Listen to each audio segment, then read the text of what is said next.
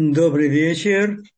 И сегодня мы попробуем рассмотреть, скорее всего, две темы. И то, я объясню потом почему, с трудом. Значит, первое – это сахар. Сахар – продукт, который все время находится у нас. Есть какие-то данные о том, что в Америке на потребление сахара на одного ребенка, я не, не нашел какого возраста, составляет 30 килограммов. Это имеется в виду сахар в более таком чистом виде и так далее. То есть понятно, что проблема с сахаром очень большая. Причем э, информация сейчас о вреде сахара, она тоже достаточно сейчас широкая. И поэтому такое большое распространение получили различные сахарозаменители. В чем, в чем проблема еще в сахаре? В сахаре проблема, если взять среднюю полосу, например, вот, взять в Россию, что мне известно состояние, как было. Сахар получали ведь из э, сахарной свеклы. Причем эту свеклу выращивали э, по много лет на одном и том же поле как ни, почему-то очень странно. А сахар, сахарная свекла, она очень потребляет из земли много магния. Кстати, это тот ми- микро, макроэлемент, который нужен для лучшего усвоения сахара. И поэтому в очищенном, рафинированном сахаре, в общем-то, э, почти нету э, магния. Не почти, а он просто пустой в этом плане. Значит, э, теперь э, в, в цельном сахаре, ну, мы сейчас поговорим эту тему.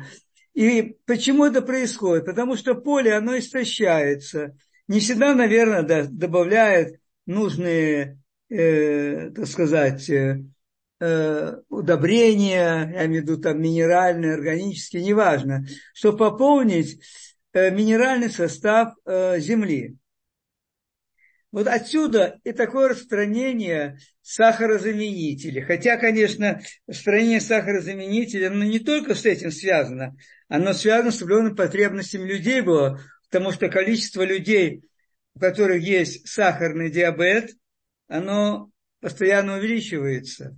И этот процент очень высокий, очень высокий. Об этом много уже говорилось. И, кстати, интересно, что Э, когда я занимался в мединституте, у меня тетя, она до этого задолго закончила мединститут, учебник у нее был там по детским болезням, по педиатрии, был довольно старый, и там была статья об искусственном вскармливании ребенка. И там я впервые увидел, что было написано, что исп... применение, использование коровьего молока для вскармливания ребенка – это экологическая катастрофа. Понимаете, как серьезно было написано в те годы экологическая катастрофа. Действительно, это так.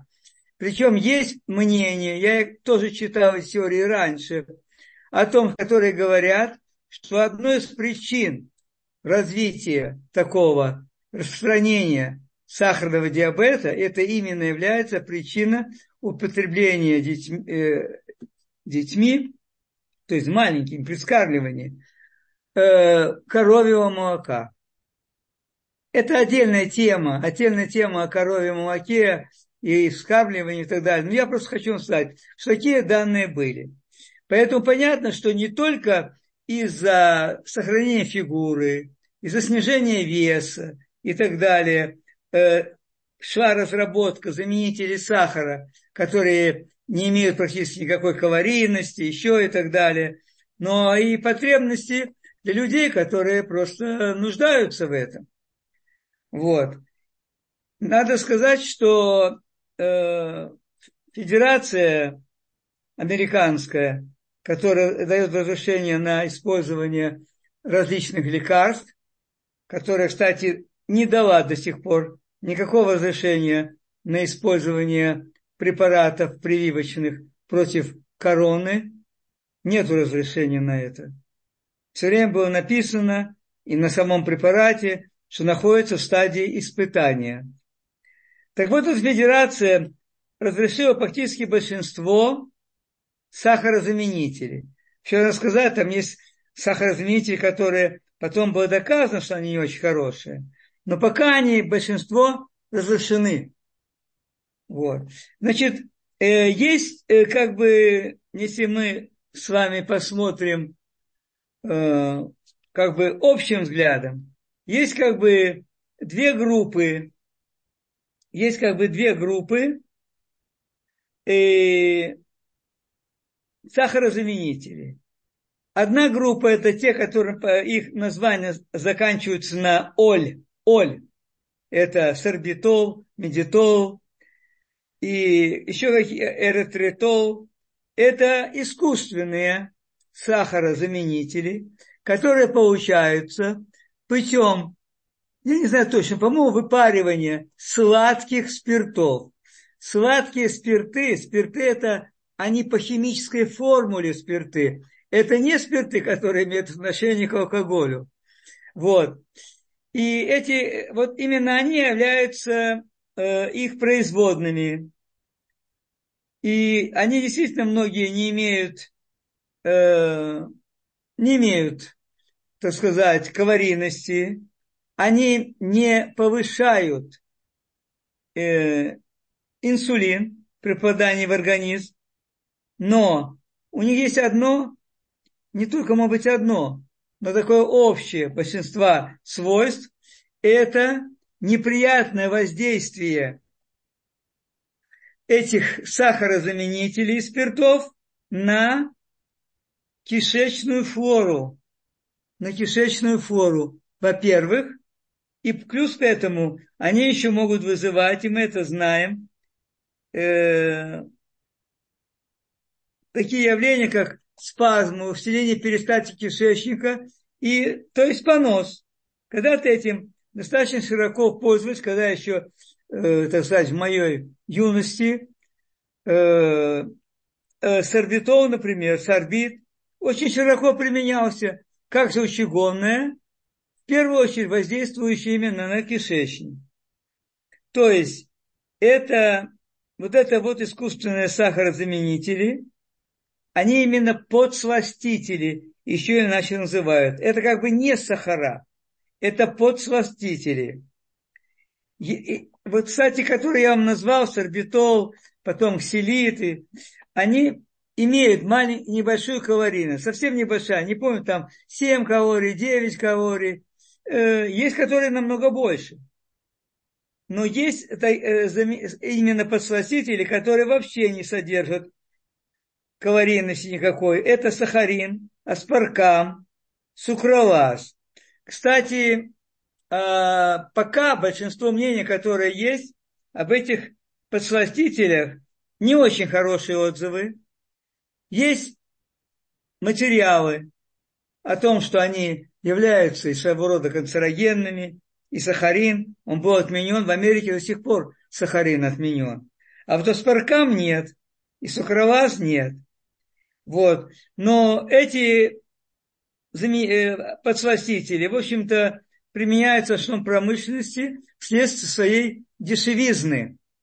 Особенно если возьмем такую индустрию сумасшедшую, как э, сладкие напитки, начиная от кока, пепси, кол и тому подобное, то вы прекрасно понимаете, что там каждый цент, он играет большую роль. Если цент взять на бутылку или там может быть, не даже не цент, а может даже и больше, то это большие деньги. Вот. Ну, еще есть натуральные сладости. Да, кстати, что я хотел еще сказать, что проведено достаточно много исследований, причем на большом количестве людей. Например, в Канаде изучалась группа очень большая, около пяти тысяч человек. Э, у нас в институте Вейцмана тоже было показано, что когда люди, то изначально на животных было сделано, потом на людях, то оказалось, что использование, в чем не очень разумное, то есть считали, что эти подсластители нет калорий, не вызывают подъема инсулина. Ну, можно принимать, хочет сладенького, взял там, положил. Так вот, что оказалось? Оказалось, что в конечном итоге их применение такое необдуманное, оно приводит к увеличению веса к увеличению веса. И почему? Это, как считается, это потому, что кишечные бактерии, которые у нас находятся в кишечнике, и которые питаются и могут нормально функционировать на, на том, что мы едим.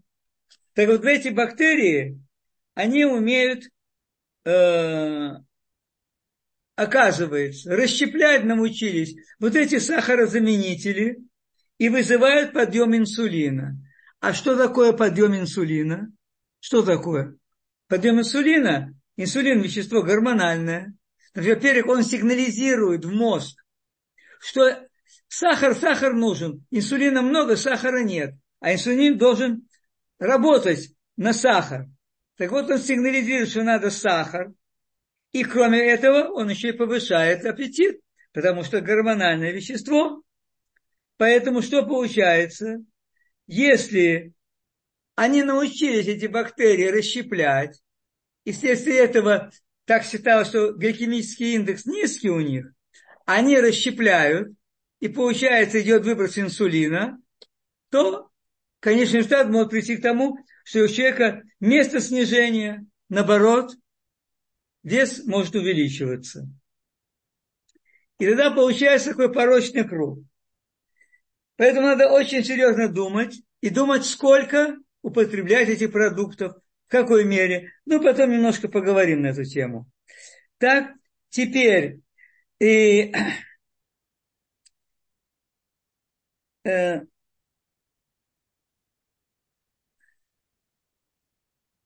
Кстати, надо сказать, что искусственные вот эти э, сахарозаменители, подсластители, некоторые из них, особенно те, которые я вот сказал, спаркам, там, э, сахарин и так далее, они еще э, приводят очень большие нагрузки на печень, что, в общем-то, тоже нельзя считать нормальным. Теперь, есть группа натуральных подсластителей. Что же это натуральные подсластители? И я думаю, они в большинстве своем вам известны. Это, например, фруктоза, которая имеет калорийность близкую к сахару, ну, немножко меньше. Вот. Имеет достаточно высокий э, гликемический индекс, а именно вот этим индексом определяются подъемы сахара в крови, подъемы инсулина выбросы. И потом это уже значит, закручивается. Значит, вот это фруктоза. Теперь есть э, разные виды сиропов, не сиропов, но вообще, наверное, надо правильно, я не знаю, как назвать, сироп, наверное. Но это натуральные. Это э, такие, как, например, силан, это финиковый, концентрат просто, там нет ни воды, ничего. Это концентрат. Э, кленовый, очень широко используется так называемый maple. В Америке это вообще вся сладость на этом, ну, здоровая более-менее сладость стоит на этом. Так, очень, так сказать, известный, это сироп агавы, это кактусовый, из кактуса получается, сироп агавы. Так, и сироп тампинабура, который содержит одно очень важное и нужное нам вещество, это инулин. Если вы по слуху немножко воспринимаете, то вы чувствуете, что оно очень до слова похоже на инсулин, правда? Так вот, как раз инулин, он работает так, что он помогает усвоению сахаров, не вызывая большой выброс инсулина. Но, смотрите, теперь, когда мы говорим о таких вещах, как, например, как, э, да, еще ксилит, очень широко, и очень многие врачи, которые занимаются этими вопросами, как раз хорошо отзываются о ксилите. Ксилит, ксилит это э, тоже заменитель сахара, который получается, получают из э, березовой коры, поэтому опять-таки в Австрии, я услышал сообщение, тут доктор рассказывал о сахарах, что у них очень много, там много берез. Вот. И из кукурузы. Теперь посмотрите, когда мы с вами Да, ксилит, у него есть одно очень хорошее качество. Это э, вещество, которое помогает предупреждать и даже в какой-то мере лечить развившийся кариес зубов. Вы знаете, есть зубные пасты с содержанием ксилита. И сам по себе ксилит, его употреблять в качестве сладости, опять-таки речь идет о очень умеренных количествах, то он очень полезен. Но как во всем, как и всюду, снова возникает вопрос, откуда мы с вами знаем, ксилит, он сделан из березовой коры или из генетически модифицированной кукурузы, которая вся генетически преобразована, и все препараты из кукурузы, и сироп ее, и э, крахмал кукурузный. Если вы видите в продуктах, что написано, да, амилан тирос, сироп тирос, да, это нельзя покупать просто. Просто нельзя покупать. Вещь известная, и на это, на это мнение никаких нет разногласий. Поэтому, казалось бы, хорошая вещь селит, можно его применять, но как узнать? Ну, одним из индикаторов может быть, это, конечно, заказать селит органический. Потому что органические все-таки продукты, они не э, производятся из э, сырья, которое прошло всякие процессы генетических преобразований. Вот. Но все равно надо очень хорошо понимать. Теперь, есть еще одна сторона, и довольно непростая сторона. Откуда мы знаем, когда написано кленовый сироп, что там нет какого-то процента, например, того же сиропа кукурузного или еще какого-то. К сожалению, в наше время мы не можем это точно знать и не можем точно полагаться. И не только на это. И не только на это. Да, сказать, что к искусственным, э, э, к натуральным подсластителям.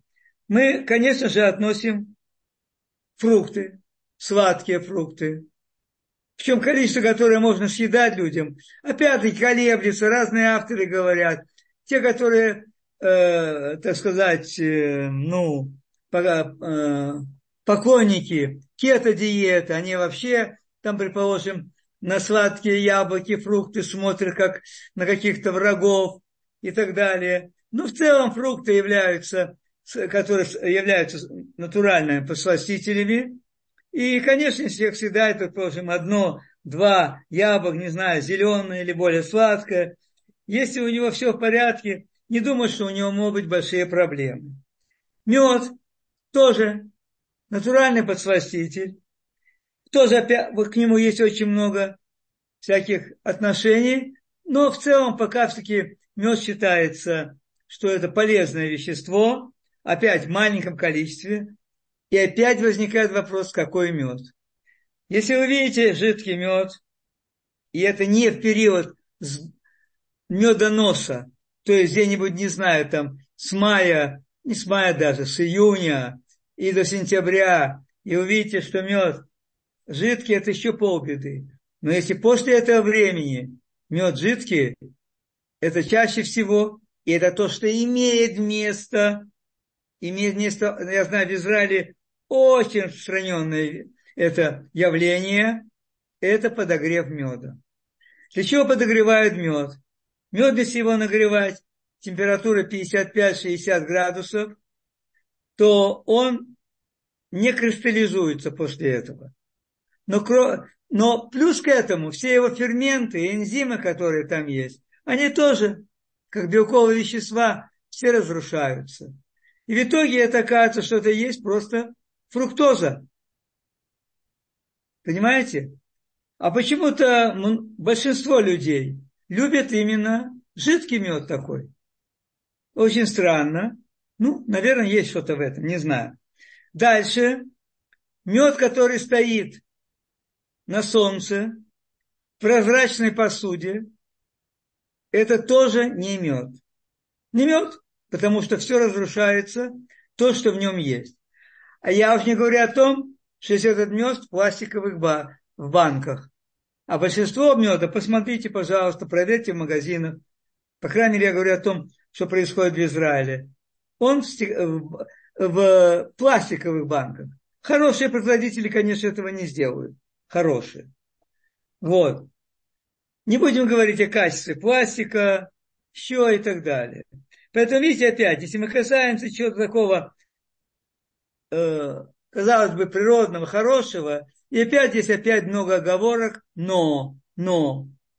Кстати, в отношении использования упаковки в пластиковых бутылках, банках и так далее, хороший продукт и ответственный производитель пластиковую посуду использовать никогда не будет.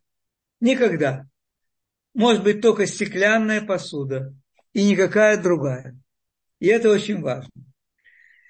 Теперь, есть еще, так сказать, опять-таки, они именно могут быть сахарозаменителями. Это сладость природная, к которым относится э, стивия и по-моему, архан по-русски, архат, архат, но это монгфрут называется. Монгфрут. Не манг, а монгфрут. Это сладкий очень фрукт такой, очень интересно он выращивается.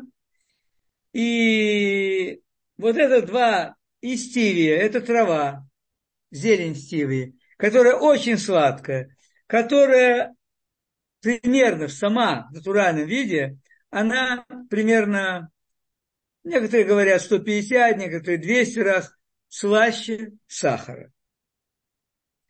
Кстати, в отношении использования, в отношении использования количества вот этих э, подсластителей, там, как правило, всегда написано, какое соотношение к сахару они имеют.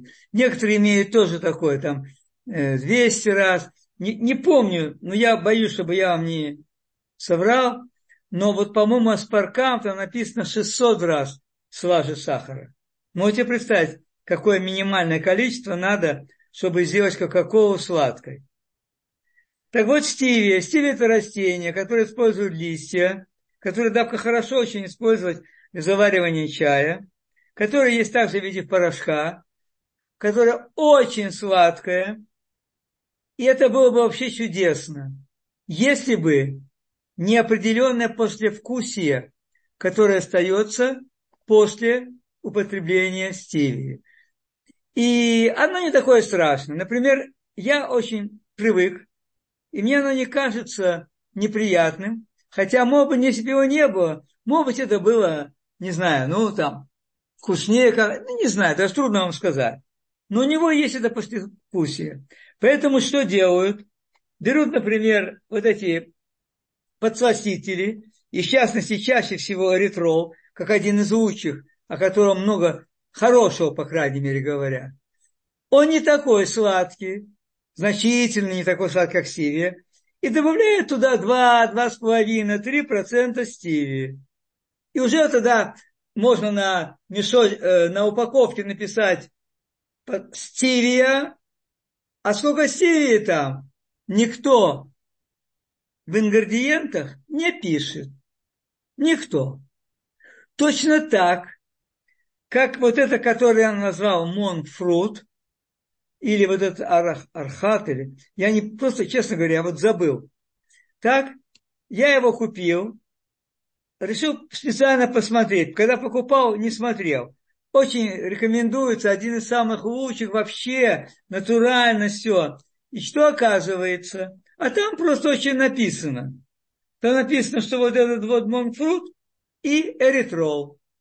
То есть вот этот синтетический подсластитель из сладких спиртов. Хотя который считается, пока, по крайней мере, не знаю, что будет дальше, одним из таких хороших, невредных, не имеет осложнений, но опять при каком Э, использовании. Поэтому видите, вот опять написано, так сказать, этот фрукт, и написано эритрол. А в каком соотношении? Сколько? Сколько этого дорогого плода, это же дорого, и сколько это эритрол, хотя он, кстати, тоже очень дорогой. Его получение дорогое. Я видел там отзывы, там из России люди пишут, что не знаем, как бы такими риторические вопросы, кто может себе позволить эритрол. Ладно, значит, вот это вот, значит, натуральное. А, еще, еще раз, опять-таки, комментарий тоже в отношении сиропа гавы. Широко применяемый, э, упоминаемый, и много говорят. Но снова опять, с какой там процент агавы, то есть кактуса сиропа, и какой процент другого сиропа, например, того же кукурузного. Потому что мы с вами много раз говорили, что деньги решают все. Дальше мне еще приходилось услышать, да, э,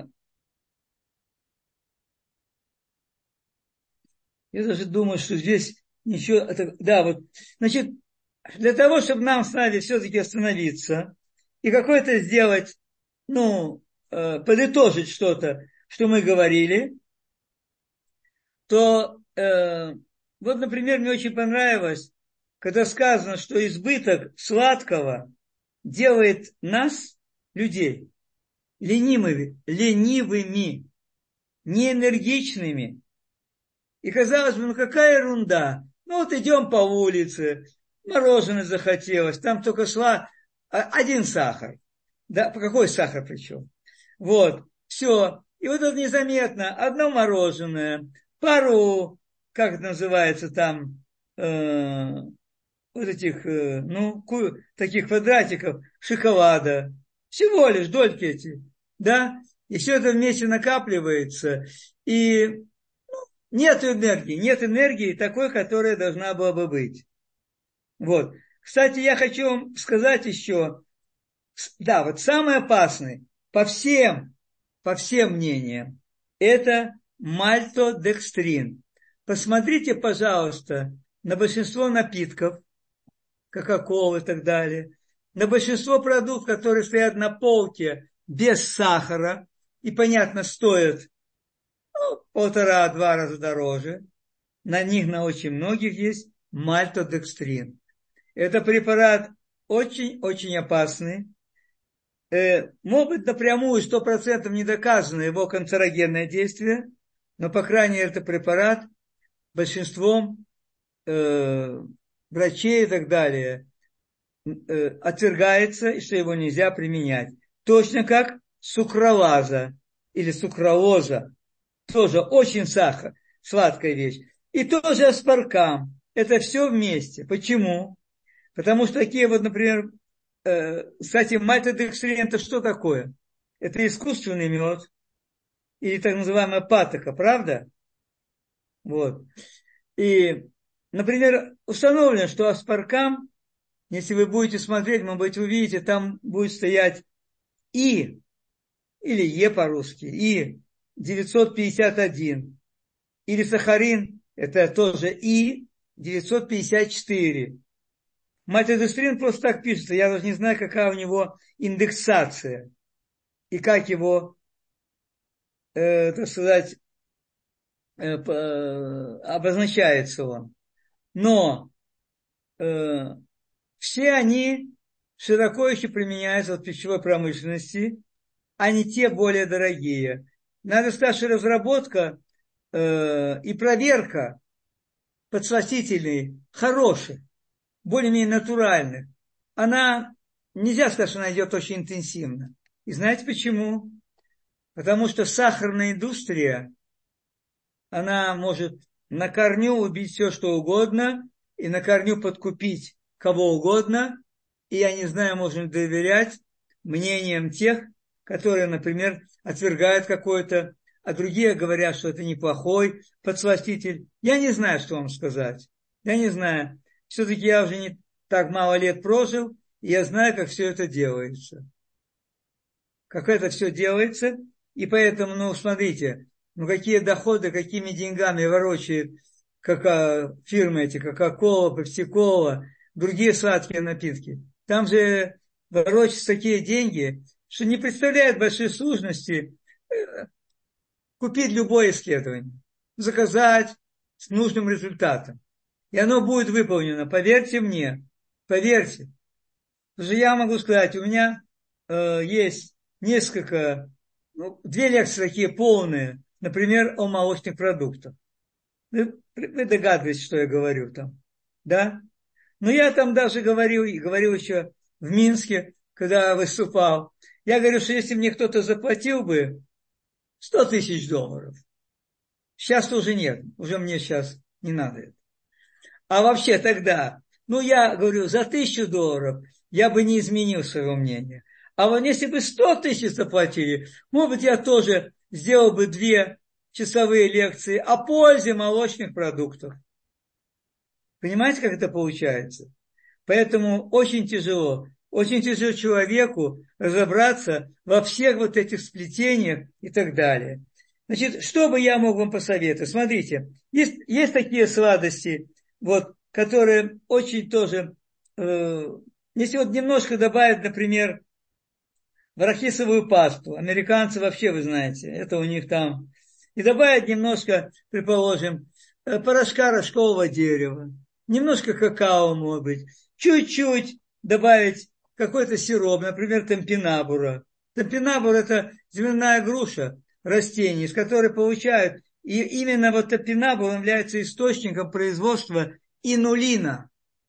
Очень хорошо, очень хорошо можно детям дать э, э, такую сладость, и они вполне, вполне они могут э, удовлетвориться и привыкнуть, и переключиться на такие сладости. Теперь, э, в одном месте говорилось о том, что есть какой-то порошок, но я не нашел на гербе. Это стевиазид. Стевиазид. Вот, это порошок эритро, эритрова со стиви, с инулином и так далее. В общем, не знаю. Если кто-то найдет, там э, врач, который об этом, о нем говорила, очень о нем хорошо отзывалась что очень прекрасный порошок. Вот это то, что касается сахара.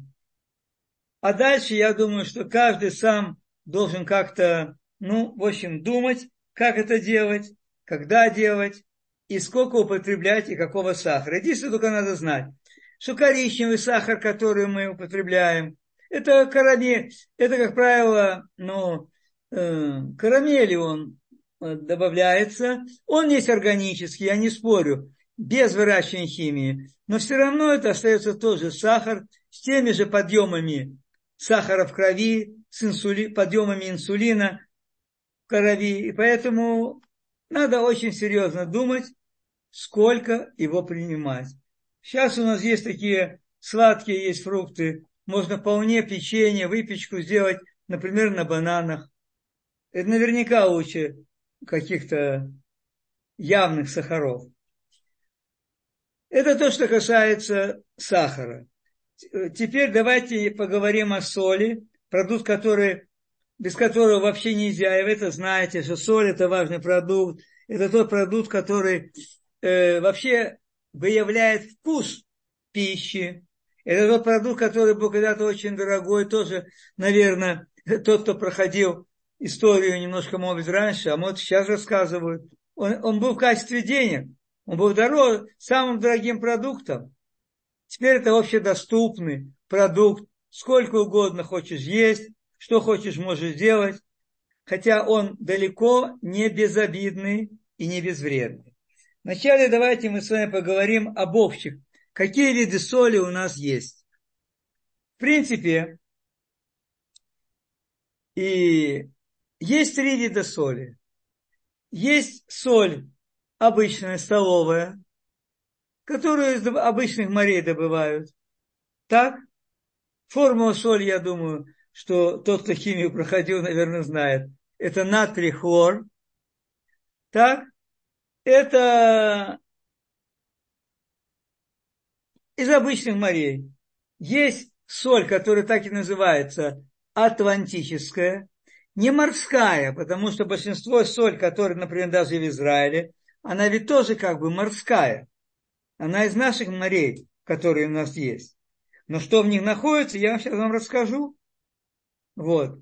Есть атлантическая соль, которая добывается в участках океанов, которая очень контролируется на содержание различных интоксикаций и так далее. Считается, что, что это чистые заливы, и там эта соль, она обычно серого цвета. Обычно эта соль содержит какие розовая соль, так называемая гималайская, да, она содержит не только натрий хлор, но содержит еще другие минералы, правда, в маленьком количестве, такие как цинк, магний. Но, конечно, основной все-таки показатель – это натрий. Это натрий, который находится там, и поэтому очень хорошо надо думать всегда о количестве натрия, которое мы употребляем. Значит, в отношении э, сейчас мы поговорим о том, сколько соли и почему надо думать именно о натрии. Значит, понятно, что соль атлантическая несколько дороже, гималайская еще, наверное, дороже немножко, чем атлантическая. Ну, а столовая вы все знаете. Она, в общем-то, не-не. Но почему же, чем не хороша столовая соль? Не говоря о том, что мне ограниченный набор минералов, потому что с того же Мертвого моря из воды выпаривают все минералы, и потом их в виде витаминов, добавок продают, что намного дороже, чем соль. А там остается натрий хлор. Но важ, важно еще не это. Важно то, что в этой соли, во-первых, есть часто есть добавки всякие. Во-первых, для того, чтобы она не слипалась и не, не образовывала такие э, ну, комки. Это раз. Часто есть добавка в соль йода, которую, в общем-то, далеко-далеко не все люди нуждаются в этой добавке. А кто нуждается, тот получит ее из других источников, если он захочет. Но что самое страшное, и это было обнаружено в, э, как в исследованиях зарубежных, так и в исследовании очень серьезном Хайского университета оказывается, что в соли находятся в кристаллах соли самой находятся микрокристаллы, так называемого, так и называют его, микропластик. Микропластик. Это из того, что мы выбрасываем в неразумном количестве, не задумываясь, пакеты, пластики, все, все это выбрасывается в моря. И по рекордсмену содержание микропластика является Средиземное море, потом Мертвое море и потом Красное море. Причем э, этот микропластик, к сожалению, нельзя отсоединить от кристаллов, от, я даже не знаю, молекул соли сказать, или как, я даже не знаю, как правильно выразиться его нельзя отсоединить. И это то, что попадает внутрь человека. И понятно, что это микропластик, он нарушает многие биохимические процессы. Особенно гормональный обмен людей. Особенно гормональный обмен. Значит, если мы с вами будем говорить о том, какую соль употреблять, по-моему, вывод уже ясен, правда? Вывод ясен. Это либо атлантическая соль, либо гималайская. Кто хочет продолжать употреблять столовую соль, ну, что делать? Если он не думает ни о себе, ни о детях, то можно продолжить. Не только это. Теперь, весь вопрос теперь, ну, во-первых, вот описываются признаки это избытка соли у человека. Это отечность вокруг глаз, отечность рук бывает, э, ступней, голени, давление повышенное бывает, головные боли, беспокойство. Ну, в общем, все общие симптомы, которые бывают наверняка и, и не при избытке. Вот. Значит, и мне было все ясно, буквально до, йом, до четверга прошлого. Я собрал материал какой-то, я прекрасно знал раньше, какие рекомендации Всемирной организации здравоохранения, сколько соли есть, что и как и все. И вдруг мне попалось уже, да, это было, наверное, в четверг вечером, а в пятницу я почти мало что мог посмотреть, потому что это уже подготовка к шаббату, есть много всяких дел, которые надо делать, и учеба, и так далее. Вот попалось мне как такая обзорная, на сейчас обзорное сообщение, которое очень много перевернуло в моем понятии. Но это говорит только о том, конечно, я отстал от всего, и, и слава Богу, что есть вот сейчас такая возможность, это меня заставляет, в общем-то, просматривать материалы, потому что раньше, конечно, я следил за этим. Потом это не было необходимости. То я считал, что это было, как всегда, установлено, что человек может съедать в день, предположим, выводить все и так далее. Ну, возьмем, к примеру, 5-6 граммов соли. 10 это уже много. 5-6. А средний человек всегда, не знаю, как сейчас, опять данные у меня немножко устаревшие, мои бывшие, а средний человек съедает примерно 12 граммов соли, потому что никто не учитывает, какое количество соли есть в продуктах. Правда, сейчас у нас есть обозначение, что много соли, много жира, много сахара. Вот. Но все равно далеко не все, не, далеко не все смотрят, сколько там на тран и так далее. Так что оказалось? Оказалось, важна у нас не соль сама по себе вся, а важна какое, какое количество натрия съедаем. Потому что, оказывается, в очень известном журнале «Ланцет» Это было где-то где 2008-2010 год, как будто бы. Я все сейчас говорю по памяти, то, что я услышал. Вот. Было опубликовано, что человек употребляет соль в количестве 11-12 граммов, то это оптимальная доза, которая, при которой бывает самый низкий уровень различных заболеваний сердечно-сосудистой системы. Это было написано, и это, как говорит тот, который дает это сообщение, было подхвачено и так далее. Но самое главное здесь два вопроса, которые, оказывается, не учитываются. Первое, важно, сколько натрия человек съедает. Натрия. Соотношение натрия и хлора, соли, примерно 1 к 2,6. Можем взять грубо, ладно, 1 к 3. Это соотношение. Поэтому, когда говорилось о том, сколько можно съедать, то, конечно, речь шла о всей соли, но все равно, все-таки, многие исследования, причем, знаете, исследования проведены на огромном количестве людей в течение очень многих лет. Есть исследование последнее, которое публиковали в 22 году, оно, в нем было охвачено 630 тысяч человек, которых наблюдали на протяжении от 3 до 29 лет. Представляете? Это серьезная работа. Это не просто так, что там что-то сказали. Вот. И что оказалось? Очень важно оказалось это количество натрия. Именно почему? Натрий один из важных электролитов, который участвует в, электри... э, в электрохимическом обмене содержимого клетки, и который он же определяет и обмен магния, кальция, цинка, это именно натрий. И вот именно количество натрия важно учитывать при употреблении. И что показало это исследование? Это исследование показало, опять-таки, если я не э, забыл, я мой потом уточню, может быть, более детально расскажу об этом исследовании, потому что оно ну, просто очень интересное.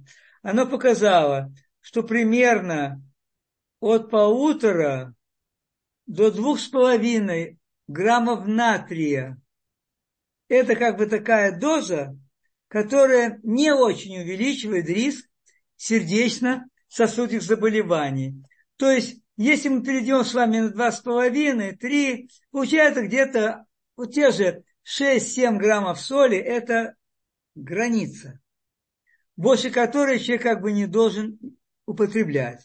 В самом деле мы мало найдем таких людей, потому что многие покупают готовую пищу, начиная от хлеба, творога, самых простых. Посмотрите, сколько натран, натрия, и содиум. Сколько написано, какие цифры? Очень большие. И если все это суммировать в сосудочный рацион, то получается очень много.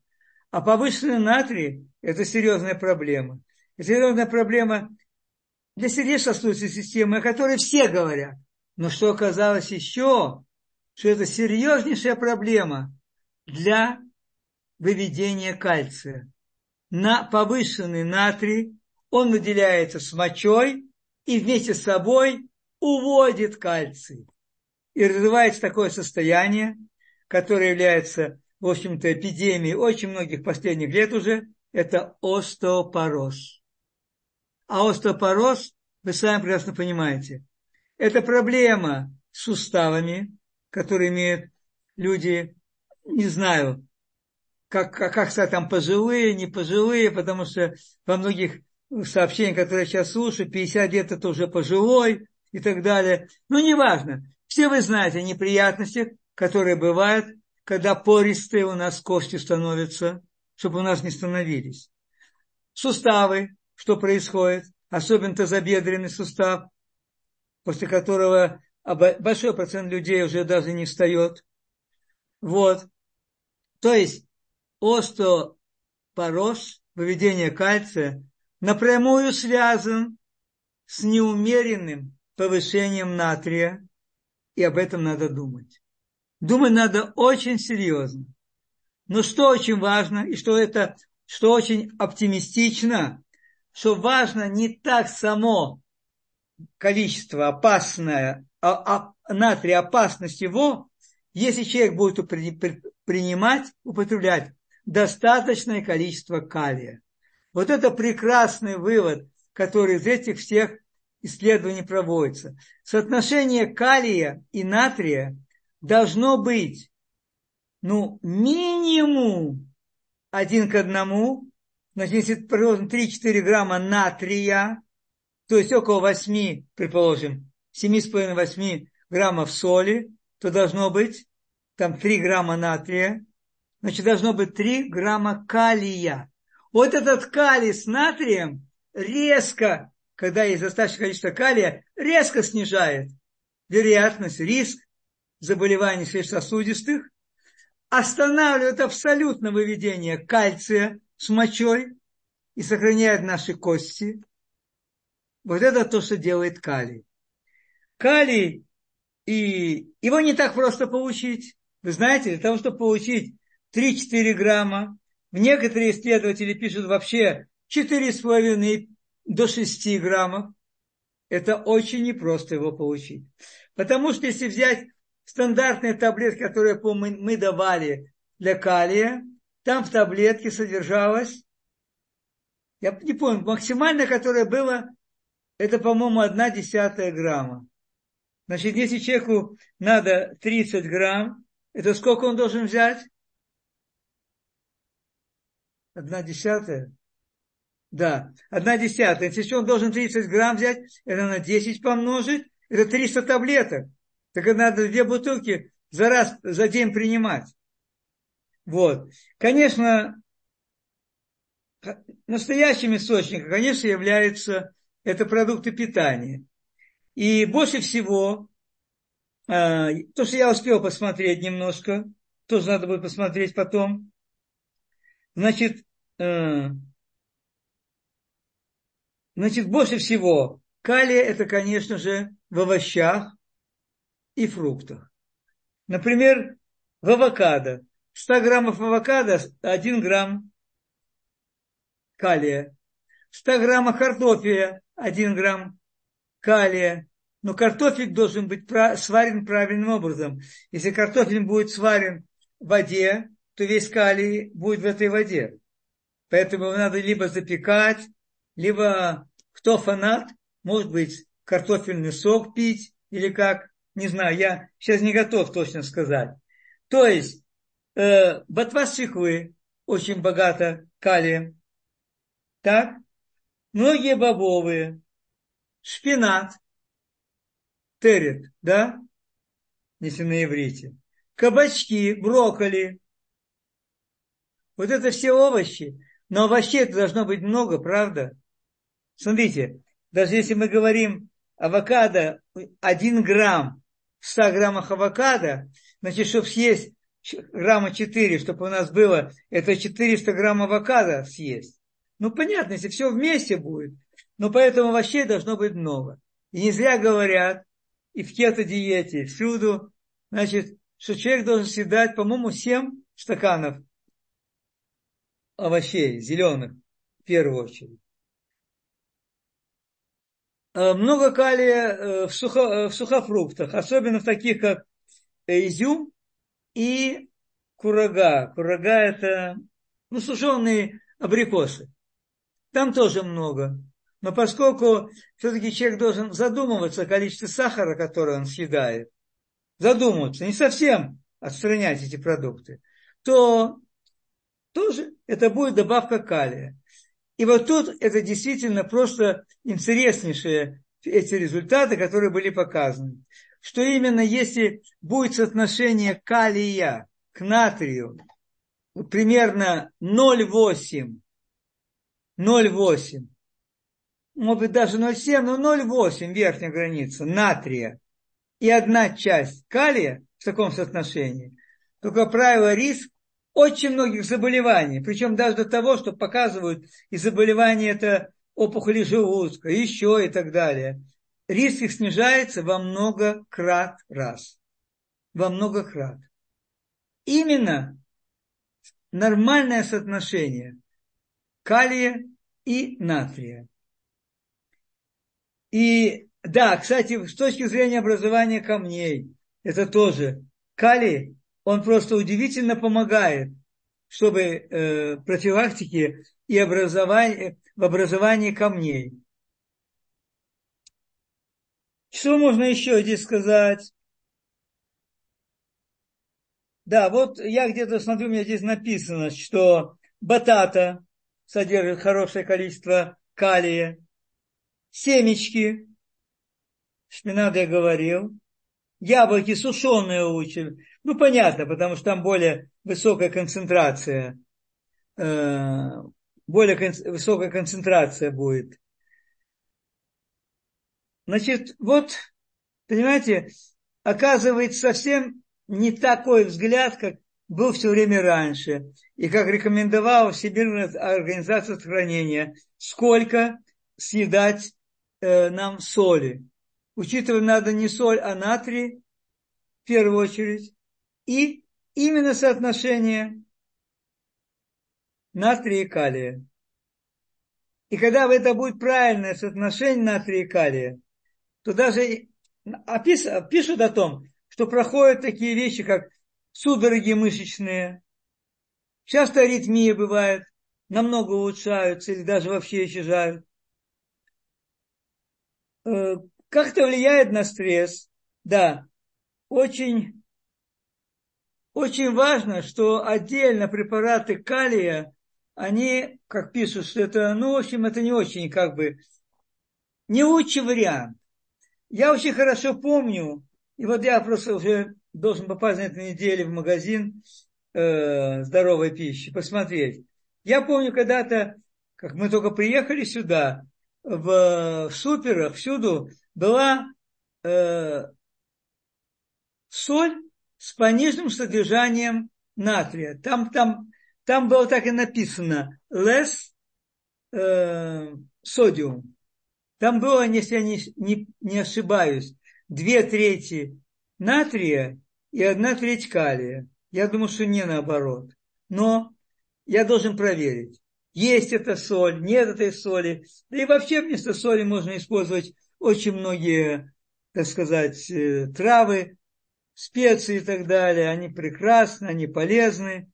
И поэтому, но нельзя совсем убирать натрий. Это очень важно, потому что если убирать совсем натрий, это может иметь совсем нехорошие последствия и на сердечно-сосудистую систему, и на, и на содержание э, кислотности желудочного сока, и на многие другие вопросы. Сто, э, вернее, состояние организма. Даже в том числе, что это может вызывать и стресс повышенный. Поэтому, видите, опять все, в общем-то, нужно как-то, ну, балансировать, и все нужно знать.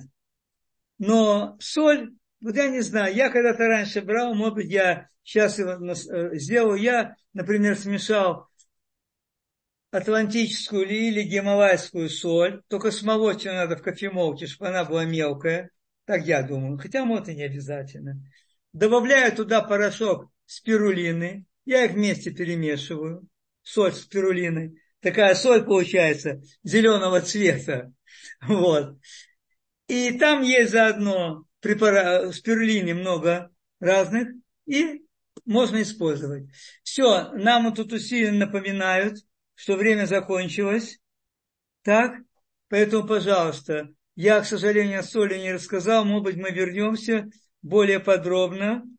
И да, с таблицами, где много калия, где сколько натрия и так далее. Э, блин, Эдер, надо, я, я думаю, что стоит возвратиться. Спасибо большое. У нас остается буквально три минуты. И здесь есть несколько вопросов. Что вы можете сказать по поводу тростникового э, сырого нерафинированного сахара? Конечно, этот сахар, он, в общем-то, более э, полезен. Он вызывает меньшие подъемы. У него э, индекс, э, индекс у него ниже, и он вызывает больше подъемы. Но все равно все-таки это остается сахаром. Тем более, что я думаю, что, наверное, Америка в основном и использует тростниковый, не знаю, скорее всего, рафинированный больше, может быть. Но они используют тростниковый, и проблем у них очень много от сладкого. Спасибо. Эм, что можно сказать по поводу каменной соли? Что имеется в виду каменная, мне трудно сказать. Каменная, это, наверное, она типа э, ну какая, откуда на каменная соль? Есть гималайская, это в горах, которая от древних отложений. Есть морская, а каменная, наверное, может, там были моря, это застыло. Я не готов просто ответить, надо посмотреть. Действительно, есть такая вещь, каменная соль. Спасибо. Здесь пишет наш слушатель по поводу гималайской соли, что часто ее подделывают, подкрашивают и выдают как гималайскую. Вот. В Америке ее очень много. Ее действительно, много ли ее так действительно натуральной на самом деле? Вот есть такой тест, который я прочитал. Это надо растворить гималайскую соль э, немножко в воде.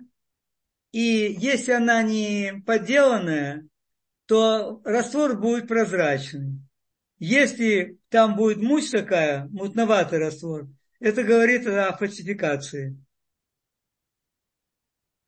Тем более у нас стали продавать во всех суперах и всюду. Ее стали сейчас продавать налево и направо. Это всегда вызывает определенную какую-то настороженность. Спасибо. Здесь нам дополняют, что каменную соль добывают в России. Да, это я слышал. Но важно, наверное, в тех местах, где раньше были моря или как, я вот не знаю. Надо более детально посмотреть. Спасибо большое. Буквально у нас остается одна минута, и последний вопрос я озвучу. И э, подскажите, пожалуйста, по вашему мнению, какой самый лучший подсластитель по всем критериям? Я, честно говоря, бы очень рекомендовал бы употреблять стивию. Ее надо бы мазь буквально мизерные-мизерные крупинки и сладко, для того, для кого вот этот вкус не является относительно нормальным. Человек привыкает.